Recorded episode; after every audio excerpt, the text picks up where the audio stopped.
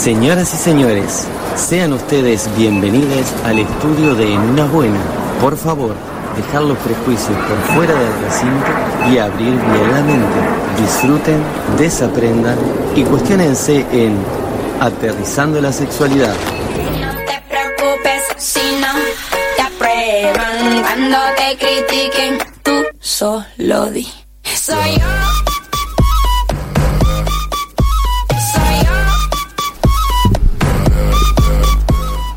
Sí, señoras, sí, señores, peludeando arrancamos esta columna fuertemente, porque estamos muy contentas y muy contentos de recibir a este gran columnista, a este gran amigo, Franco Marenco. Bienvenido. Soy yo, soy yo. ¿no? Es él, es él, soy yo, viene gritando por los pasillos de FM Ciudadela.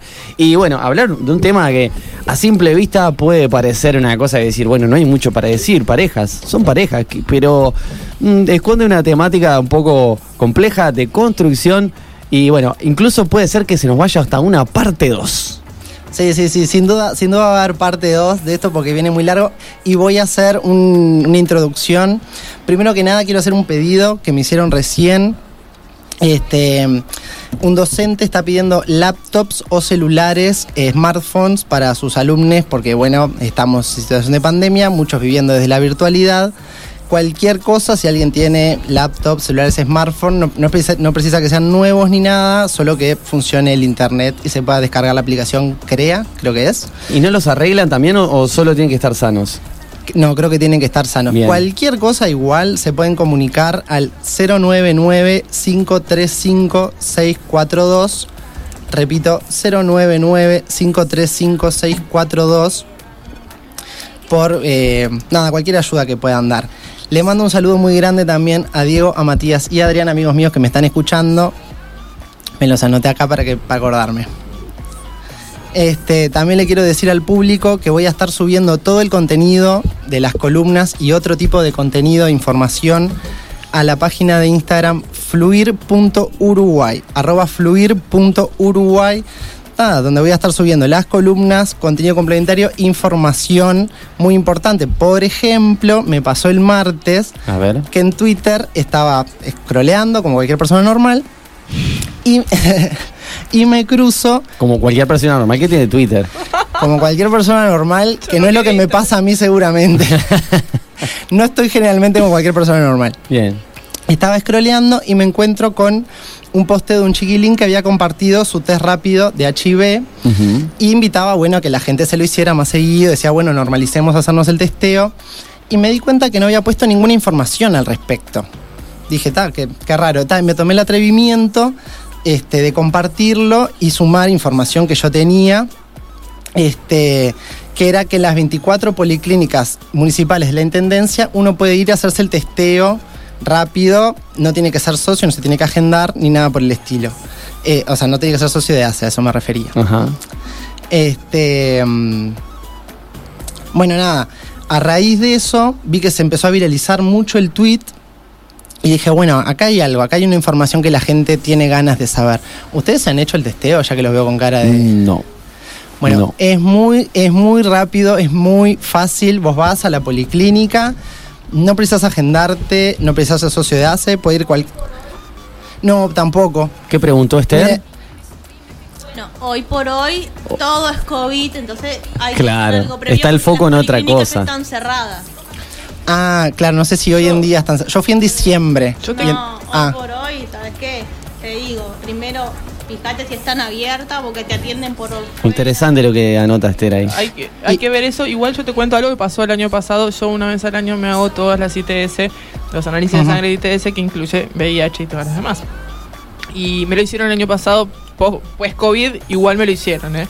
O sea que hay de todo. No- lo que vos decís, eh, lo que ella dice es cierto. No sé si ahora los test rápidos estaría funcionando que puedas ir a la puerta de los lugares de la intendencia a hacerte me acabo de acordar igual que tengo el relato de una persona que se lo hizo hace poquitos días. Sí, bien. Entonces Sí, está. porque me dijo, sí, es verdad, es verdad. Lo siguen haciendo Ah. entonces. Así Bien. que lo siguen haciendo. Bueno, interesante el apunte de Franco. Entonces, este, se ve que es una información que la gente está ávida de recibir, así que Y la voy a expandir un poco porque en este posteo que hice, recuerden, fluir.uruguay, nada, vi que esta información estaba bueno compartirla y me fijé en otros lugares que también se hiciera el testeo, que estos, ahora con lo que dijo Esther estoy dudando, pero yo paso el dato, fíjense y corroboren de que estén haciéndolos. El Hospital de Clínicas lo hace también, el Sindicato Médico del Uruguay lo hace, el Hospital Maciel lo hace y el Instituto de Higiene lo hace. El Instituto de Higiene está en Alfredo Navarro 3051 frente al Estadio Centenario. El testeo es muy fácil, te pinchan el dedito, lo pones, eh, o sea, sale sangre, lo pones en un, en- como en un rectangulito de plástico que tiene un reactivo. Ahí te pueden pasar, tres cosas te pueden pasar. La primera, que salga una rayita sola, eso es que es negativo. La segunda es que te salgan dos rayitas, eso es que es positivo y te derivan a hacerte el test de sangre. Y la tercera es que salga solo una rayita, pero que salga solo la primera, porque las rayitas tienen un orden específico para Ajá. salir. La segunda rayita es de confirmación. Si sale solo la segunda Es rayita... como un test de embarazo, básicamente. Nunca me hice un test de embarazo, no sé vos. Yo, yo- yo particularmente tampoco. Que te pinchan el dedo, te ponen... Claro, pero son con diferentes reactivos, claro, sí, sí. Exactamente, y es muy sencillo, es muy rápido, entras y a los 10 minutos estás afuera. Si es negativo, es negativo seguro, si es positivo, puede ser falso positivo, así que se te deriva a, a, bueno, tu hospital o tu sanatorio de referencia. O, eso es en Montevideo, lamentablemente en el interior no hay test rápidos de VIH. Lo que sí puedes hacer en el interior es pedirle a tu médico eh, de cabecera o médico general para hacerte el test, ahí te derivan al laboratorio, te sacan sangre, nada, es mucho más engorroso y pasas por mucha más gente, pero bueno, esa es como la, la manera de hacerlo. Está bueno porque así nos cuidamos a nosotros, cuidamos a otros. Otra cosa que se hace generalmente cuando te vas a internar para tener bebés es automático que te hacen ese test rápido de VIH que también, ¿no? Y también lo tenés los test de VIH rápidos cuando eh, ponen los eh, ómnibus estos en ciertos mm, periodos del año. Claro, los días de testeo. De testeo que también están habilitados, que puede ir cualquier persona también. Este, hay, no sé, dos fechas en el año, creo, que habría que averiguar cuáles son, eh, que es el día del VIH, no sé si en diciembre, creo, noviembre, diciembre, que también ahí tenemos este un lugar también para ir. Lo estaremos informando al aire, ¿o no? Estaremos por acá informando. Por favor, sí, Ah. sí, sí. Pero bueno, hablemos de la- lo que nos trae esta columna de sexualidad el día de hoy, que es Bueno, bueno, no parejas. me apuren que no me quiero olvidar de mandarle un saludo a toda la comunidad asexual que 6 de abril Eso. fue su día. Bueno, Bien, feliz día de la asexualidad. Este, bueno, vamos a hablar entonces de parejas. ¿Quiénes de acá están en pareja o consideran que están en pareja? Yo, yo No considero... levanten la mano que los oyentes no están viendo. yo, yo creo que estoy en pareja. Bueno, soy el único soltero acá, solo o sola, puedo decir. Sole, ¿Por qué decimos que estamos solas o solos por cuando no estamos en pareja? Bueno, esto puede tener que ver con la normatividad de pensar a la pareja como el núcleo completo de la sociedad. En este sistema capitalista, la organización que hoy tenemos en la sociedad, existe una promesa de completitud o de felicidad en el estar en pareja. Tu media naranja, eso que te dicen, ¿no? Eso de, de- de como, bueno, te completaste cuando estás con el otro. A mí las ¿qué na- medias me qué gustan. naciste incompleto? A mí las medias me gustan de otro color. ¿Qué pasó? No está completo. Claro. Fede, no está completo. No, me, me falta un pedazo. Y no hay de hecho otros vínculos que también nos traen, o otras cosas en general que nos traen también felicidad, pero igual es preponderante el hecho de la pareja en nuestra sociedad. ¿No pasa un poco eso? Es cultural, ¿verdad? Es cultural porque entre otras cosas, la pareja en nuestra sociedad ordena. Primero que nada, ordena a la población en pares, genera un sistema de control en pares, ordena a la población en pares y se le asigna una identidad.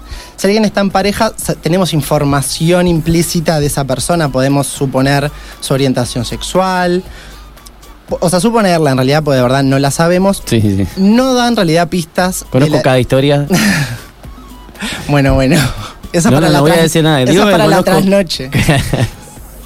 No da pistas de la identidad de género, pero nos lleva a suponerla, pensando más que nada en un sistema heteronormativo y Ajá. cis normativo. Recuerden, cis es lo contrario a trans.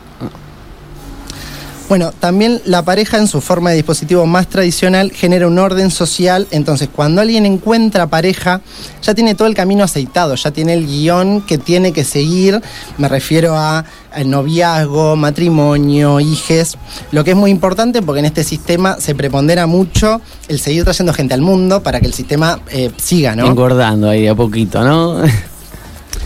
Pero hasta ahora de lo que estoy hablando es del dispositivo tradicional de emparejamiento, así se conoce, el dispositivo tradicional de emparejamiento. ¿Pero qué es? Son la serie de mandatos que se nos han presentado como naturales sobre qué es y cómo se está en pareja. ¿Qué les resuena cuando digo esto? ¿Les, ¿Se les ocurre alguno? Eh, ¿Me repetís un poquito ahí eso último que dijiste? O sea, ¿cómo sería la cosa? Son la serie de mandatos Sí. que se nos presentan como naturales sobre qué es y cómo es estar en pareja. Bueno, es porque lo dice ahí, es un poco explícitamente, ¿no? Eh, yo qué sé, esas cosas. Acá ya Ana levanta la mano y se sale de la vaina. Yo digo una cosa, ¿es lo mismo estar en pareja para hombre? El concepto, ¿no? Binario del de estar en pareja para hombre es lo mismo concepto de estar en pareja para mujer. No, porque la mujer creo que no, pero- genera una mayor completitud y le, le genera una identidad en el sistema tradicional el estar en pareja. Mucho se conoce mucho la mujer de, la esposa de. Uh, salado. Detrás de cada De hombre- hecho, antes era eh, la- se Firmaba. adquiría el apellido. Pero para el hombre también. pero el hombre al No. estar soltero igual tiene una identidad. La mujer no. Sí. Porque eh, la- ah, yo soy del interior. Y por lo general allá se usa la- la- el Juan de la Blanca. Ajá. Ah, sí, eso también. No, que da El identidad. Miguel de la Eva. Da identidad para los dos. El sentido de propiedad. No, pero y- El- históricamente la- se- pero- se utilizaba el apellido de, de soltera Bueno, cuando y el apellido de casada. Esto cuando estás casado. No Claro. quiere decir que I- estés en igual verdad. eh, es como un sentido de objetivización de seres humanos. Ajá. Yo tenía ¿No? una, una profesora de biología, no me olvido más, que firmaba, este, no quiero decir el nombre, pero Juanita Pérez de y firma y estaba, estoy hablando del 2010, 2012. Sí, sí, sí, sí. Pero ahora era, era muy mayor la señora. Era un poco mayor, ¿eh? igual era una genia. Le mando un beso, en realidad la voy a nombrar porque le mando un beso muy grande, una genia Isabel Clermont. No me olvido más. De, De- las mejores profesoras que he tenido, de la Isabel Sagrada Clermont Familia. de la Sagrada Familia. Este, bueno, en este mm, dispositivo tradicional, la mujer entrega la sexualidad y, capaci- y su capacidad reproductiva en exclusividad al varón para darle una descendencia legítima. Y el varón lo que entrega es esto que decíamos, protección social económica y le otorga una identidad, esto, la mujer de. Eh, se forma una promesa de fidelidad, se ocupan roles muy definidos, el varón como jefe de familia, con eso con su descendencia legítima, como decía Esther, le da mm, poder y posición social. Es una división sexual del trabajo, los estereotipos de género, la mujer trabajando adentro, el hombre trabajando afuera del hogar. Y la pareja unida le da legalmente con una unión familiar, que es una estrategia, como decía antes, de control social y efecto pacificador. Perfecto. Esta serie de mandatos nos lleva a pensar en los contratos de pareja. ¿Qué son los contratos de pareja? Son acuerdos tácitos, no escritos ni explícitos entre los miembros de una pareja, que de alguna manera interiorizamos y sumados a nuestra propia subjetividad y recorrido vital, se convierten en nuestras propias expectativas personales sobre cómo debe ser y qué camino debe seguir una pareja. Lo que genera muchísimos dolores de cabeza en el plano vincular. Y La tarea- claro. Las tareas. No, o sea, no, no estaría sino el rol que ocupa cada uno, idea, sería, ¿no? La idea que vos tenés sobre cómo debería comportarse Claro. el otro estando en pareja. Sí, Las igual expectativas que uno pone. ahí estamos hablando de un estereotipo muy cerrado. Yo creo que existen muchísimos casos de eso, son de hecho los predominantes quizás, pero hay casos en los que la pareja también, ahora existen también las parejas abiertas, las parejas con, que, que sí definen otro tipo de contratos, ya explícitos, porque lo, se habla, ¿no? Que es una manera mucho más sana, entiendo yo, de hacerlo. Algo que tengo entendido yo es que poniendo las estructuras por delante de las personas se han cometido los peores errores de la historia de la humanidad. Sí, Poniendo el deber ser frente a lo que efectivamente es. sí. A ver, desasname un poquito porque no lo entendí. Adelante. Dale. No, que vos la Porque no lo desasnes. entendí. Dije las tareas. Pero vos me decís que no. No. ¿Qué es eso? Yo te digo que es, o sea, que vos pones la... yo soy media burrita. No, pero por, pero por favor. Lo que digo es que vos generas expectativas sobre cómo el otro debe ser en pareja o sobre cómo es la pareja. Capaz que vos decís, no es tu caso igual por lo que estuvimos hablando primero en el estudio, pero capaz que vos decís, bueno, la pareja, no sé, me tiene que sacar a comer, tenemos que tener hijos, tenemos que tener sexo, tenemos que mirar películas. Puede ser más choto, puede ser eso. Tenemos que mirar películas en Netflix y abrazarnos de noche. Y capaz que no, no, es, no es algo inherente a la pareja eso. Claro. Es algo que tenemos en la cabeza, Un que es lo. sentimiento. Claro, es lo que tenemos. Claro, no te sorprende si ves una pareja sentada en el sillón a determinada hora mirando Netflix abrazadito, es como algo de decir, ah, no, no te sorprende. Tenemos Eso- que caminar por la calle no necesariamente agarrados de la mano. Exactamente, exactamente. Entonces, como la. Yo lo que No. quiero decirle, ¿no? Nosotros tenemos un ideal formateado por todas, por ejemplo, las novelas que consumimos toda nuestra vida. Exactamente. Entonces, vos eh, eh, que mirabas eh, ciertas cosas cuando eras chicas eh, y consumías Sarah Kay, ¿te acordabas de todas esas cosas? El estereotipo que vos tenías marcado de mujer y de hombre y de ideales están formateados a partir de todo ese tipo de cosas desde muy chico. Claro, es una Que construcción ese cultural, lo mismo que la comida, eh, esto es lo mismo. Ese amor romántico que todos creemos que es así de perfecto y rosa. hadas. Es el cuento de hadas. Que te Y- y, felices del final, para siempre. Totalmente, el Bueno, mito del amor romántico. eh, la vida tiene toques rosas, pero no siempre es así. Eh, está en cómo vos negocias ese tipo de cosas y cómo vos te quieras relacionar. Y es válido. Y no quiere decir que eso sea más perfecto o menos perfecto que lo otro. Claro, o sea, pueden ser rosas para nosotros, pero que no sean rosas universalmente. Claro. Bueno, entonces, como en la mayoría de los temas que venimos hablando, se genera un universo de sentido estructural, lo que decía Ana también, como en las telenovelas y con todo el baje cultural, al que podemos llamar mitos sobre la pareja, que podemos empezar a desglosar. ¿Se les ocurre alguno o voy tirando? Mitos sobre la pareja. eh, ve, a ver, tirame uno y tirame la punta. Hay que retener al otro a pesar de todo. Uh, claro. Ese mandato de decir, bueno, se mande el moco que se mande, todo es perdonable, todo lo que sea por no conservar el bien de la familia. Uh, esa. El, el fin de la, Esa. el fin de la pareja como un fracaso. Hasta que la Claro, y no como un crecimiento, ¿no? Que a veces justamente en terminar eso y empezar otra cosa y ya esa reestructura de vida Al que uno... hombre te lo conquista por la barriga. Uh, claro, o sea, total. O, o hasta, la mu- hasta que la muerte nos separe. Uy, Y no importa qué pase, porque, importa. Pero por porque si, esto ya no se dice. Porque si no. Dios, Diosito, cuando vos pones eh, la religión por delante, con todo respeto, pero bueno, hasta que la muerte se te separe y bueno, ¿no? no, realmente hay, Es un mandato es crudo, ¿Y por qué no seguimos en el cielo? yo diría. no, realmente hay gente que, que, que, que le- cree ¿No? en eso y es así, es válido, es respetable, Es es válido, pero bueno, es como Y- un poco fuerte también entenderlo y decodificarlo porque hay gente que lo sufre hoy por hoy, lo sufre realmente y sigue adelante con ese proyecto, aunque... Porque yo me casé para toda la vida. Porque Claro. genera una suerte de dependencia. Claro. Una suerte de dependencia con ese vínculo que de alguna manera me genera identidad. ¿Por qué levanta la mano, Federico? No, no levanté la mano. Porque Esto era una Le cantidad. mando un beso a Paula si nos está escuchando. Está escuchando. levanté la mano, no fue levantar la mano. te- Cinco, cinco minutos. Ay, está el productor malo acá. No, pero Como siempre, alguien lo tiene que hacer. Me siempre corren, me, te echa. me están corriendo, No me están nada corriendo. esto. Ay, qué había horrible. perdido la hora. yo. Ah, Bueno, bueno. Otro mito, por ejemplo, los opuestos se atraen y se complementan. mm. Si bien es verdad que algunas diferencias enriquecen, estimulan y fascinan, la pareja necesita en principio grandes coincidencias y similitudes. Es mentira esto de que si la otra persona es opuesta a mí nos vamos a llevar bien. Generalmente con gente que es opuesta nosotros nos llevamos como el orto, tipo, no hay... Tipo, hablando mal y pronto, ¿no? Sí, sí, sí, tal Es la cual. verdad, cuando llegas a un lugar... No tenemos nada en común. ¿Qué estamos haciendo acá en esta mesa tomando este café si no tengo nada que decirte? Claro. Estás divino. No, mentira. Claro, bueno, a, ve- a veces pasa eso también, pero no dura mucho, sí. Claro.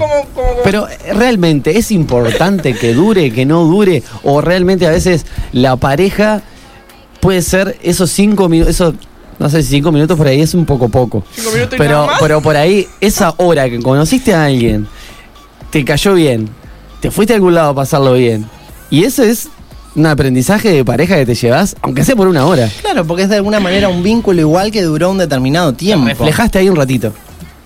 Exactamente. Bueno, otro mito, salto. Las buenas parejas hacen todo juntas. Esta idea de la simbiosis con las parejas, esas parejas que caen. ¿Quién no conoce a ese amigo o amiga que cae a todos lados con el novio, con la novia? Y vos decís, pero es necesario todo el tiempo, de verdad.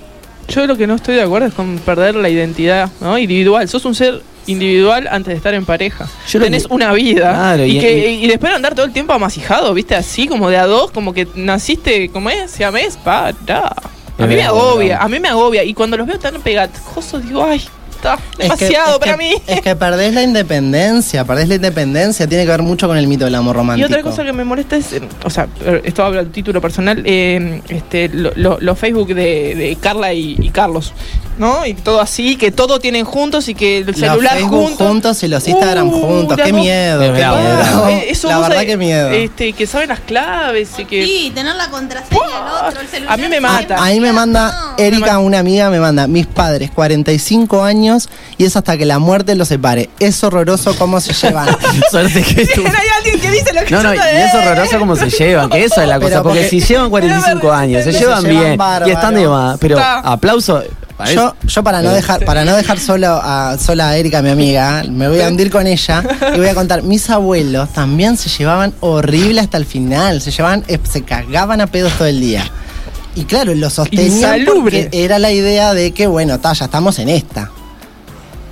¿Quién no conoce, tipo, un matrimonio de personas grandes? De, que- mirá, y de Pero las yo- personas que conozco de 50 años para, o sea, hacia adelante, Sí. incluso un poco menos a veces, Mm. cumplen con ese mandato de toda la vida. o sea. parecen el enemigo. Yo di el sí y lo enemigo. voy a cumplir hasta que me muera. Tipo así, ¿no? Tipo, Y es medio como, ta, ta. ta, ya ahora ya la Es conseguí. otros paradigmas pareja. también, ¿no? Sí, sí. Sí, pero es, es como un poco esta idea de, bueno, ya ahora ya la conseguí la pareja, ya, Ya está. está. Tipo, ya co- con, esta la completé, como ya tengo este trabajo, ya tengo esta pareja, Ya ¿vieron? está, Como- sí, sí.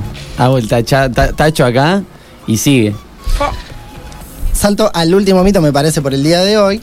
Su- eh, la pareja es la otra mitad de una persona. Como este mito de la Wow. media naranja que decíamos recién. Encontrar a alguien que nos complete. El no reconocimiento del otro como un distinto, sino como una completitud de uno. Un verdadero embole. Sí, no, no, nocivo somos- para uno mismo. Nosotros venimos al- como venimos. Somos seres completos. No necesitamos algo que no nos falta. Si nos complementamos con los saberes de un otro o con las experiencias de un otro, te enriqueces y te compartís y te fusionás. Pero no necesitas nada de Claro, cualquier, yo creo no No es lo mismo que te enriquezca que te complete. Ahí va. Totalmente. yo tengo la teoría de que cualquier cosa que nace desde la necesidad, o sea, esa cosa que decir, no, yo necesito conseguir esto, eh, termina por lo general mal, Claro. porque está. Las drogas y las parejas, aplica. bueno, con esta reflexión que nos tira Franco Nicolás ¡Ay, Marenco. qué poquito! Sí, es re poquito, a mí me sabe a más. muy poco, por eso vamos a dejar la segunda parte este para el viernes que viene. El viernes que viene venimos con la segunda parte. Parejas parte 2, eh, la parte que completa esta eh, que complementa esta columna. Desde acá les dejamos saludos para las personas que no pudieron ver eh, o escuchar por Facebook este, la entrevista, bueno, y el programa en sí, vamos a colgarlo después, vamos a comunicarnos por todas las redes, pasar los links correspondientes y todas las columnas, todo el contenido este, en la página de Una Buena, en el Instagram. Y nos despedimos hasta el lunes que viene, en donde seguramente nosotros y nosotras no vamos a hacer lo mismo. ¿Y vos? Y- Y esperemos que no. ¿Y vos? Tampoco. Te aprueban cuando te critiquen, tú solo di.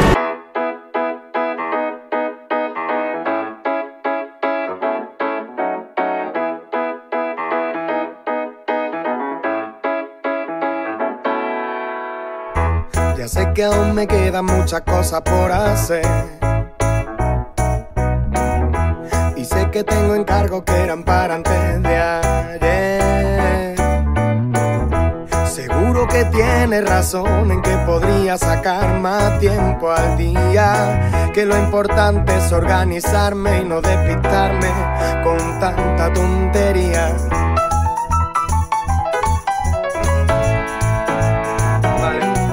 Ya sé que he vuelto a llegar tarde hoy. Ya sé que no hay dinero ni tiempo que perder. Ya sé, pero es aconsejable al 100% procurar no obsesionarse y vivir un poco más.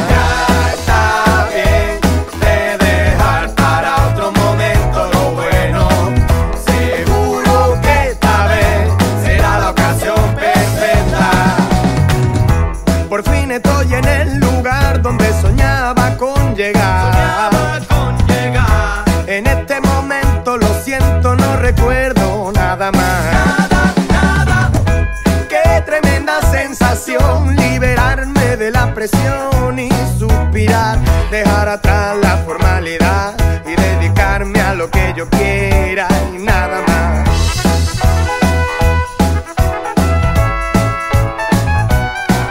Ya sé que he vuelto a llegar tarde hoy, ya sé que no hay dinero ni tiempo que perder, ya sé, pero es aconsejable al 100% procurar no obsesionarme, vivir un poco más.